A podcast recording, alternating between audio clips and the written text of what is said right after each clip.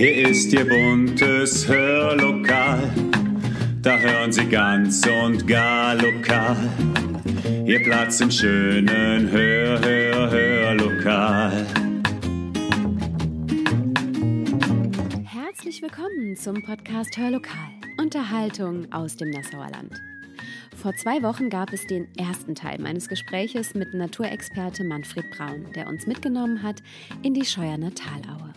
Und da unser Gespräch so lange war, haben wir es aufgeteilt in zwei Podcasts, die Ihnen unsere wunderbare Natur noch näher bringen sollen. Ist das eigentlich gut, dass unsere Natur ihrer Zeit in diesem Jahr wieder so stark voraus ist? Und warum reisen sogar Holländer an, um hier ganz besondere Tiere zu sehen? Hören Sie rein. Ja, und genau das werden Sie spätestens am Ende unseres heutigen Podcasts erfahren. Und damit herzlich willkommen zur zweiten Folge unseres Hörmals mit Manfred Braun. Wir laufen hier immer noch durch die Scheuerner Talaue. Es ist ziemlich heiß an diesem Sonntag. Und wir wollen mal in Erfahrung bringen, warum die Natur eigentlich so weit voraus ist und ob das gut für Sie und für uns ist. Herr Braun, Sie hatten gesagt, äh, in diesem Jahr ist alles früher, es blüht alles früher. Bezieht sich das tatsächlich auf ähm, alle Pflanzen, die hier wachsen? Also man muss sagen, auf viele Pflanzen mhm. bezieht sich das ähm, und äh, hat damit zu tun, dass wir einen sehr warmen Februar hatten, mhm. vor allem tagsüber mit viel Sonne und die Entwicklung dann angeschoben worden ist. Und ähm, dann halt eben auch andere Pflanzen mitziehen. Die Baumblüte war auch relativ früh und äh, auch Ziersträucher und auch Zierpflanzen relativ früh. Wir hatten jetzt ähm, äh, oder haben Frohen Leichnam. Eine Pflanze, die früher immer an den Altären gestreut worden ist, die dann oft draußen waren, bei so rundgängigen Dörfern, war die Pfingstrose. Mhm. Und die Pfingstrose ist heute weitestgehend verblüht. Da mhm. finden Sie keine Blütenblätter. Die produziert ja ganz viele Blütenblätter. Da hat man dann was von. Und das ist also da völlig schief gegangen, zeitlich. Mhm. Ne? Mhm. Und ähm, Beobachtungen machen wir schon seit Jahren. Ähm, Problem ist dann, wenn die Nächte dann noch kalt werden im März und zum Beispiel die Pfirsiche blühen, dann ist der Ertrag geschmälert, weil ein Teil mhm. der Blüten dann verfriert. Oder mhm. ganz, vorher war ganz weg. Mhm. Es gibt aber auch positive Beispiele, da können wir mal gerade hier uns rumdrehen. Ja. Ähm, drei Jahre ohne Nüsse und das hat dieses Jahr gepasst. Die, die Walnuss blüht auch Ende April, Anfang Mai. Mhm. Da hatten wir hier keinen Frost. Mhm. Die Eisheiligen sind ausgeblieben und die Befruchtung ist irre. Ja, ja. Also man sieht jetzt schon fast unten auf der Erde, kann man sich die Walnüsse dann blicken. Der Baum ist proppenvoll, ne? Mhm. wenn man mhm. mal hochguckt. Ja, Ist also richtig toll. In diesem Jahr war zwei Jahre, hatten wir hier null. Mhm. Ja? Mhm. Auch Eichhörnchen nicht. Die haben dann unsere drei gesammelten noch geholt und haben sie verbuddelt oder Rabenkrähen. Aber dieses Jahr ist das hier, das gibt sicherlich ordentlich Kästen voll Nüsse.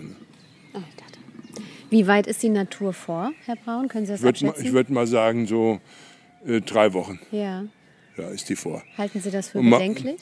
Ich äh, halte das erstmal für äh, bemerkenswert und interessant. Mhm. Ob es bedenklich ist, muss man immer differenziert betrachten. Manche mhm. Arten, die haben da Vorteile von, andere haben auch Nachteile von. Mhm. Es gibt ja nur noch Arten, die lieber kalt und feucht haben. Mhm. Ja, und äh, die haben natürlich dann Probleme, wenn zum Beispiel Feuchtwiesen des Hohen Westerwaldes, wo ein Braunkehlchen lebte, ähm, und auch noch lebt, ähm, wenn die trocken werden, ja, mhm. und die brauchen feucht. Mhm. Ne? Das ist halt eben eine Art, die anderes Klima braucht. Andere Arten passen sich vielleicht auch an, ja, einzelne zumindest.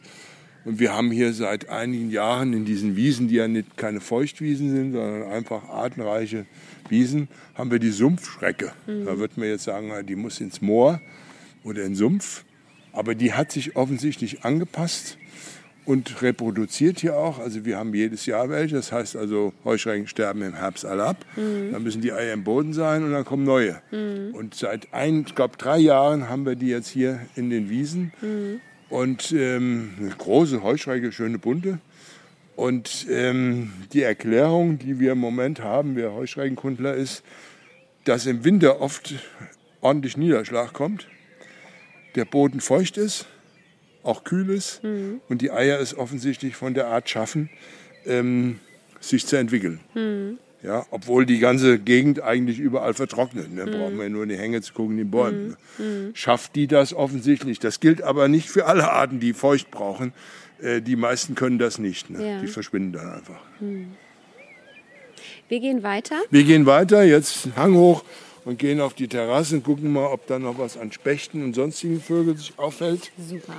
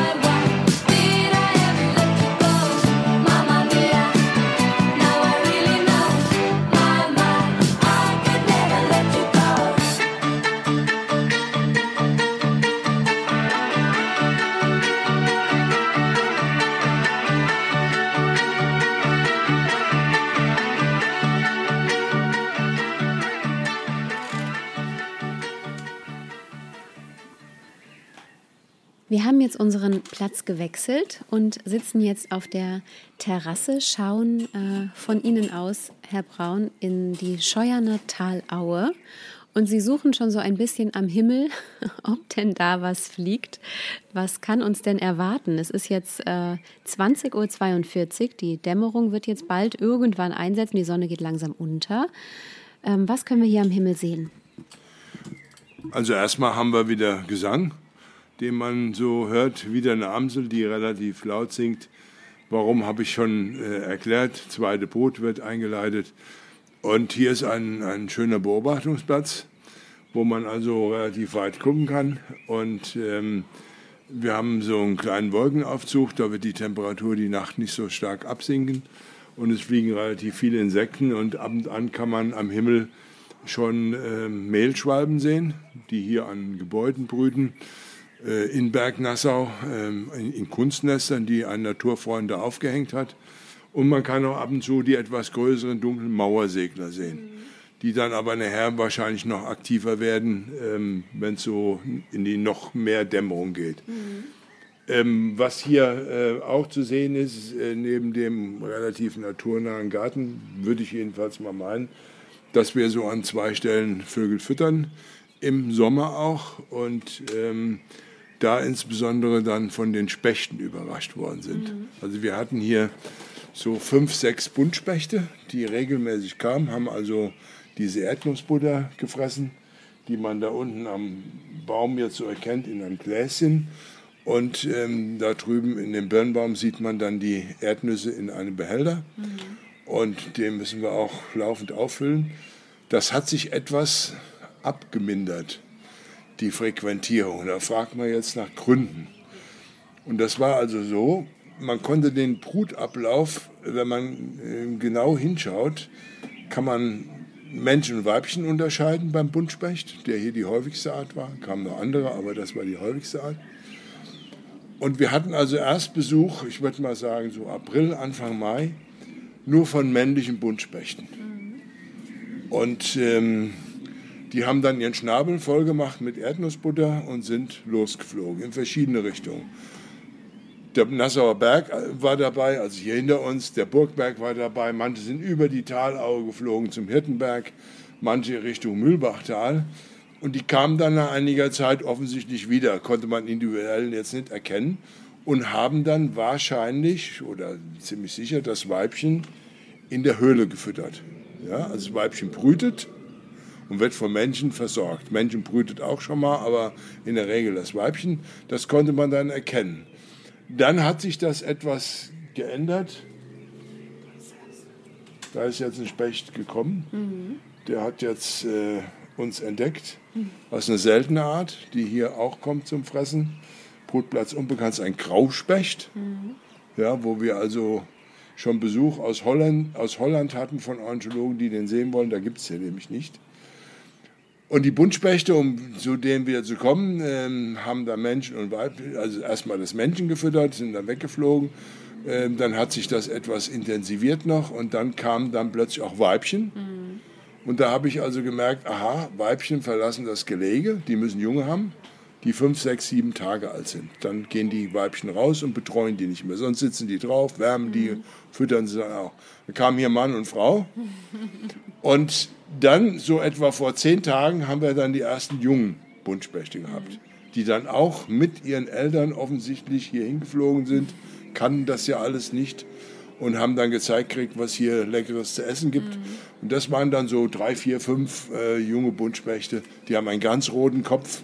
Die anderen haben nur hinten ein bisschen rot, das Weibchen hat gar kein Rot. Die kann man also gut erkennen. Und man sieht dann, es gibt da also auch Bewegungen innerhalb der Spechte. Nicht, nicht jeder Specht ist immer derselbe, sondern das, das ist ein Dorado gewesen für eine bestimmte Zeit. Kommen auch noch, wie man jetzt an die Grauspecht gesehen hat, der vermutlich vom Burgberg kommt oder wo auch immer er herkommt. Ähm, und dann hat das auch irgendwann sein Ende oder verliert sich, kommen nur noch wenige, weil die dann im Wald ja auch Insekten fressen, Insektenlarven fressen und das natürliche Futter dann halt eben nehmen. Sie hatten gesagt, der Sommervogel am Himmel über Nassau zwischen Mai und Juli sei der Mauersegler. Vielleicht können Sie uns erzählen, was wir über den Mauersegler wissen müssen. Also was man wissen sollte ist, ähm, die Mauersegler werden sehr oft für Schwalben gehalten, sehen auch so ähnlich aus. Schaut man genauer hin, sind sie größer, haben lange Flügel, einen kurzen Schwanz nur, einen viel schnelleren Flug, fliegen auch relativ hoch, kommen abends dann tiefer, weil sie dann Quartiere aufsuchen, brüten ausschließlich bei uns an Gebäuden, wo irgendwo eine Spalte, ein Ritz ist unterm Dach oder ein hohler Stein irgendwo ist. Also die Superneubauten, da ist es dann rar. Man hilft mit Nistkästen, die kann man also anbringen und hat auch dann Glück, dass schon mal welche reingehen. Ähm, muss man auch ein bisschen Geduld haben, kommt nicht in den ersten zwei Wochen, sondern vielleicht erst nach drei Jahren. Der Hauptbrutplatz der Mauersegler hier in Nassau ist äh, die Burg Nassau.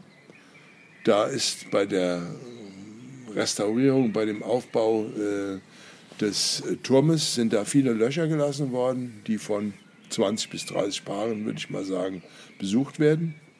Und dann in der Innenstadt ist es halt eben der Innenstadtkern, weniger die Neubaugebiete in den Hängen. Da sind die Häuser auch niedrig, die mögen gerne hohe Häuser, wo sie dann halt eben oben ihren Einschlupf haben. Mauersegler sind Extremzugvögel, überwintern in Südafrika Wahnsinn. und fliegen dann hier ähm, praktisch nicht im Non-Stop-Flug natürlich, würde man sagen, so in drei Wochen von Südafrika in einem ziemlich schnellen, rasanten Flug hier in, in die Brutgebiete. Ne? Wo sie dann bleiben, ähm, zwei Eier legen an diese beschriebenen Stellen, ja, so ein bisschen auf äh, dem Substrat, was da ist. Das kann so ein bisschen äh, Reste von, von Holz sein oder auch von Zement, Gebrösel oder sowas. Zwei weiße Eier, die werden bebrütet vom Weibchen. Und ähm, wenn die Jungen dann groß sind, das ist dann meistens so Ende Juli, ziehen die wieder ab. Meistens die Altvögel vor den Jungen. Also wir hatten hier noch Junge in unserer Bruthöhle. Wir haben eine Bruthöhle am Haus, ähm, die äh, noch hier waren und die alten waren schon weg. Das hat, äh, kann man jetzt ein bisschen flapsig darstellen. Die Jungen sind durch die gute Fütterung zu fett ja, für diesen langen Flug und trainieren hier erstmal noch ein paar Gramm ab, bis sie dann halt eben selbstständig, ja, also nicht geführt durch ein menschliches oder sonstiges Navi, sondern selbstständig äh, in die Überwindungsgebiete sind. Also nur zum Brüten hier ein ex extremer Vogel, der auch äh, nur kurze Beinchen hat, nicht in der Lage ist, mit seinen langen Flügeln von der Erde aufzufliegen, sondern der muss ähm, entweder vom Menschen genommen werden, da bringen uns die Leute öfters Mauersäge, sagen, der ist irgendwie krank oder was. Und dann hat es hier schon oft so gegeben, dann werfe ich die hier so ab und dann fliegen sie weiter. Ne? Die können nicht starten mit den langen Flügeln vom Boden.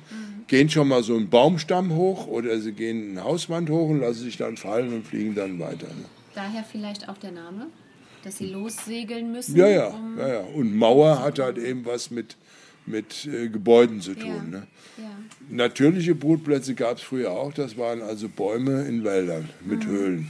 Gibt es in Rheinland-Pfalz eine Stelle im Sohnwald, wo das noch ist, mit ein paar Paaren.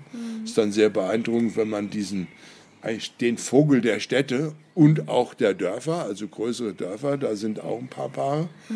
Äh, hat auch offensichtlich zugenommen. Früher gab es zum Beispiel in Singhofen, früher ist jetzt vor 30 Jahren, keine Mauersegler. Ich würde mal sagen, jetzt so sechs, sieben Paare, die da vorkommen. Ne? Müssen aber ein paar hohe Gebäude sein, ne? sonst wird das nichts. Ne? Nur ein reines Wohnbaugebiet, da, ist, da haben die keine Chance, ne? um eine Stelle zu kriegen. Das ist so alles dann gut isoliert und da gibt es dann keine Öffnungen, wo die rein können. Fressen Insekten, holen sie, fangen die in der Luft, machen daraus kleine Insektenbällchen im Schnabel ja, und kommen dann mit diesem Insektenbällchen, um die Jungen zu füttern. Ne?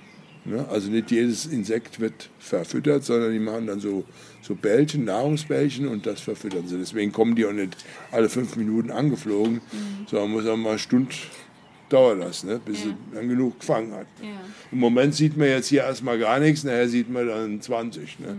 Die sind wahrscheinlich so hoch, dass wir sie gar nicht mitkriegen. Oder jagen im Mühlbachtal oder sonst wo. Ne? Ja. Wo jetzt gerade mehr Insekten sind als jetzt hier. um, um die Burg rumjagen. Hast du gesehen, ja? Ah ja. Wie hört sich der Mauersegler an? Der hat einen sehr äh, lauten, ähm, durchdringenden Ruf, den man mit Sri umschreiben könnte. Könnten jetzt einspielen, aber ich habe jetzt nichts da zum Einspielen. Also es ist schon auffällig, ne, der Ruf. Ja. Und es gibt da auch sehr, das sind sehr soziale Tiere. Also wir sitzen dann hier schon mal abends und dann fliegen da drei rein. Und da ist dann ein Junges vom vorigen Jahr noch dabei, das nicht brütet, ne? das aber dann noch mit in das Loch fliegt und das Loch auch gefunden hat, ne? von Südafrika. Ne? Das muss man ja, das ist schon beeindruckend. Ja. Wie viele Mauersegler haben Sie hier? Also hier ist ein, eine Brutstätte. Die ist mal entstanden, als wir hier angebaut haben. Dann waren die dann plötzlich drin und dann haben wir sie auch drin gelassen und hüten die und freuen uns, wenn die dann im Frühjahr kommen. Meistens so 5. 6. Mai. I love the colorful clothes she wears and the way the sunlight plays upon her hair. I hear the sound of a gentle word on the wind that lifts her perfume through the air. I'm picking up good vibrations. She's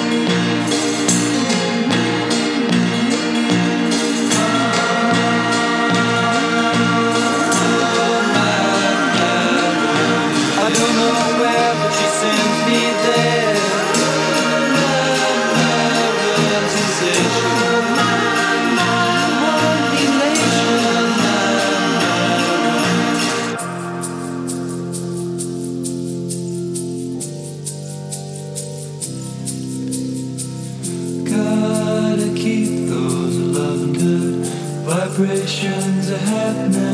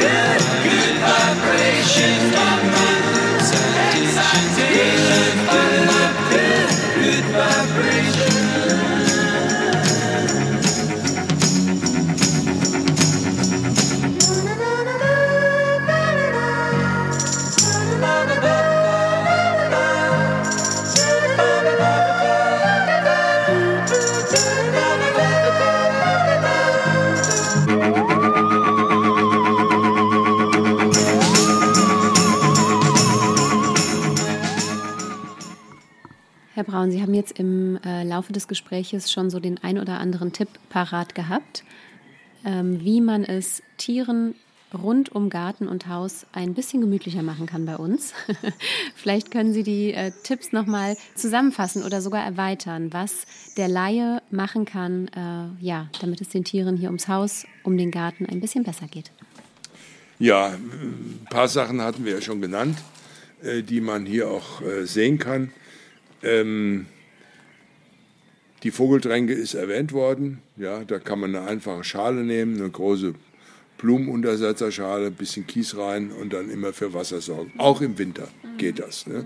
Also man muss kein exquisites äh, Ding besorgen, wo noch äh, irgendwo ein tolles Vögelchen nebendran ist, äh, sondern das reicht also relativ einfach. Früher hat man auch einen Autoreifen aufgeschnitten, da hatte man zwei Hälfte und dann in den Innenteilen war dann auch Wasser drin.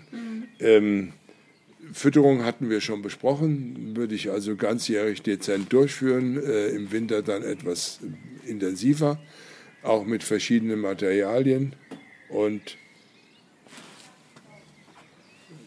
da fliegt was, ich muss jetzt gerade mal unterbrechen, weil da fliegt, glaube ich, ein Hirschkäfer. Sehen Sie den großen da? Ja. Mein Gott, das ist aber Wahnsinn. Ja, und da sehen Sie dann das nächste Equipment, was man machen kann. Man hat also immer äh, mal einen alten Baum, den man jetzt äh, nicht mehr halten kann. Also bei uns wird das irgendwann der Kirschbaum sein. Den würden wir jetzt nicht unten abschneiden lassen, sondern würden den auf sechs Meter Höhe abschneiden. Da fliegt er jetzt hier. Ne? Ja. Ähm, und in dem Totholz entwickeln sich dann solche Tiere, die wir jetzt gerade zufällig gesehen haben, wie Hirschkäfer oder andere Käferarten, Holzbienen. Und da haben wir mal eine Weide gehabt, die ist dann umgefallen. Und dann haben wir dann den Stuppen dann stehen gelassen als Totholzbaum. Also den, den kann man erkennen. Unten ist Efeu, wir wollen also nicht ganz zuwachsen lassen. Ähm, wir haben hier äh, in der Umgebung eine ganze Reihe Nistkästen hängen. Also das sind dann deren 20. Ah ja, da kommt er. Ja, Auf uns zu. Ja, der Hirschkäfer bewegt sich jetzt auf den Zug, gleich können wir ihn fangen. ähm, und der Stein fliegt immer noch. Also wir haben hier jeden Abend so ein paar Hirschkäfer. Ne? Und die leben über, äh, die Larve lebt über vier, fünf Jahre an Totholz. Ne? Ja. Das können alte Obstbäume, alte Eichen sein, alte Weiden oder dann vielleicht auch mal in ein paar Jahren, wenn der Kirschbaum nicht mehr ist, äh, ähm, der gestutzte Kirschbaum unten drin. Ne? Ähm, Nistkästen haben wir, Fluchlauchdurchmesser 28 mm, 32 mm. Das sind so die gängigen Sorten. Die sind sehr gut belegt dieses Jahr. Wir haben also auch Zweitbruten schon, ne, wo eine Brut abgeschlossen ist, kam eine zweite rein. Beobachten das, werden dann im Herbst sauber gemacht. Das ist dann so ein Tag, wo wir dann hier mal eine Stunde mit der Leiter rumlaufen, Nest raus, da sind die Parasiten raus und Tiere schlafen auch im Winter da drin. Ähm, möglichst gucken, dass man auch so Ecken so ein bisschen wild lässt. Ja? Also eine Hecke, einheimische Sträucher nehmen, auch mal einen Nadelbaum nehmen. Also wir haben jetzt zum Beispiel äh, da äh, die Eibe, da brütet äh, eine Mönchsgrasmücke drin, haben wir einfliegen sehen mit Futter. Ähm, wir gucken, dass wir auch einheimische äh, Stauden haben ähm, auch die insektenreich sind. Also wir haben unten einen Steingarten, da ist viel Dost drauf, da sind dann die ganzen Schmetterlinge, die wir eben schon mal erwähnt haben, dahin wächst der Fingerhut. Ähm, wir machen dann schon mal Grashaufen, die wir aufeinanderlegen. Ne? Wir haben einen Totholzhaufen unten in der Obstwiese. Ähm, das versuchen wir zu machen, äh, haben aber auch Tulpen und Narzissen, die auch schön sind. Ne?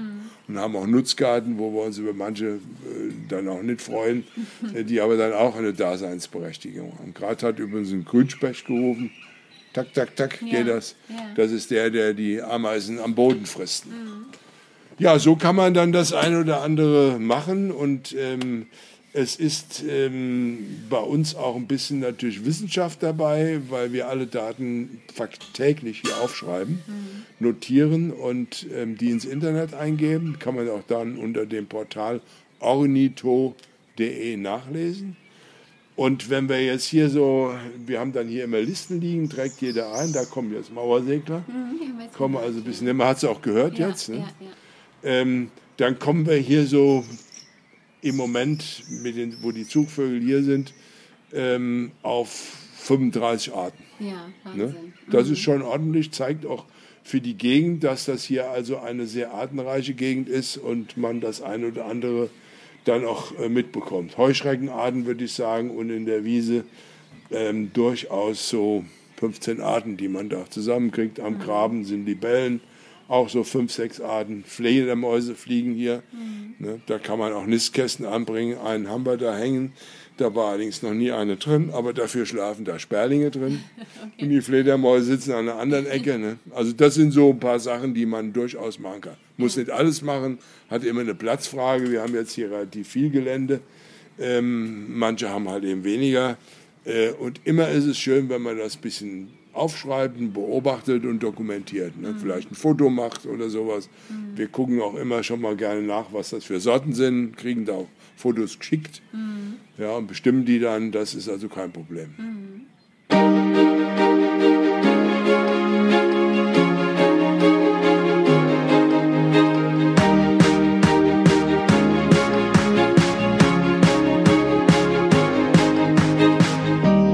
Brauche es nicht schön zu reden, das ist unsere Zeit. Ich laufe nicht dem Glück entgegen, irgendwann kommt es von ganz allein. Ich brauche keinen Plan zu haben, um meinen Weg zu erkennen. Ich weiß, die allerschönsten Tage bekommt man irgendwo vom Leben geschenkt. Irgendwann ist jetzt, irgendwo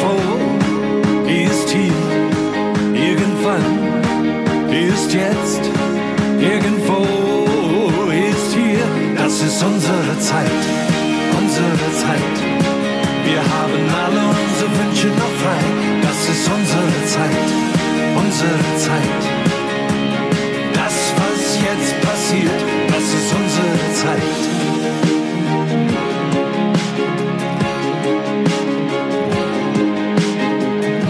Ich muss nicht tausend Fragen stellen. Ich nehme es so, wie es ist. Ich muss nicht jede Antwort kennen. Irgendwann stellt sich heraus, was es ist. Ich brauch nicht immer stark zu sein. Ich kann auch verlieren. Von mir aus auch der Letzte sein, der sich irgendwo ganz oben platziert. Irgendwann ist jetzt, irgendwo ist hier. Ist jetzt, irgendwo ist hier. Das ist unsere Zeit, unsere Zeit. Wir haben alle unsere Wünsche noch frei. Das ist unsere Zeit, unsere Zeit. Das, was jetzt passiert, das ist unsere Zeit.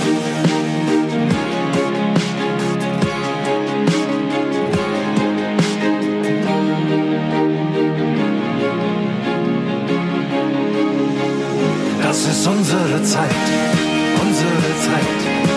Wir haben alle unsere Wünsche noch frei. Das ist unsere Zeit, unsere Zeit. Das, was jetzt passiert, das ist unsere Zeit, unsere Zeit. Das ist unsere Zeit, unsere Zeit. Das ist unsere Zeit.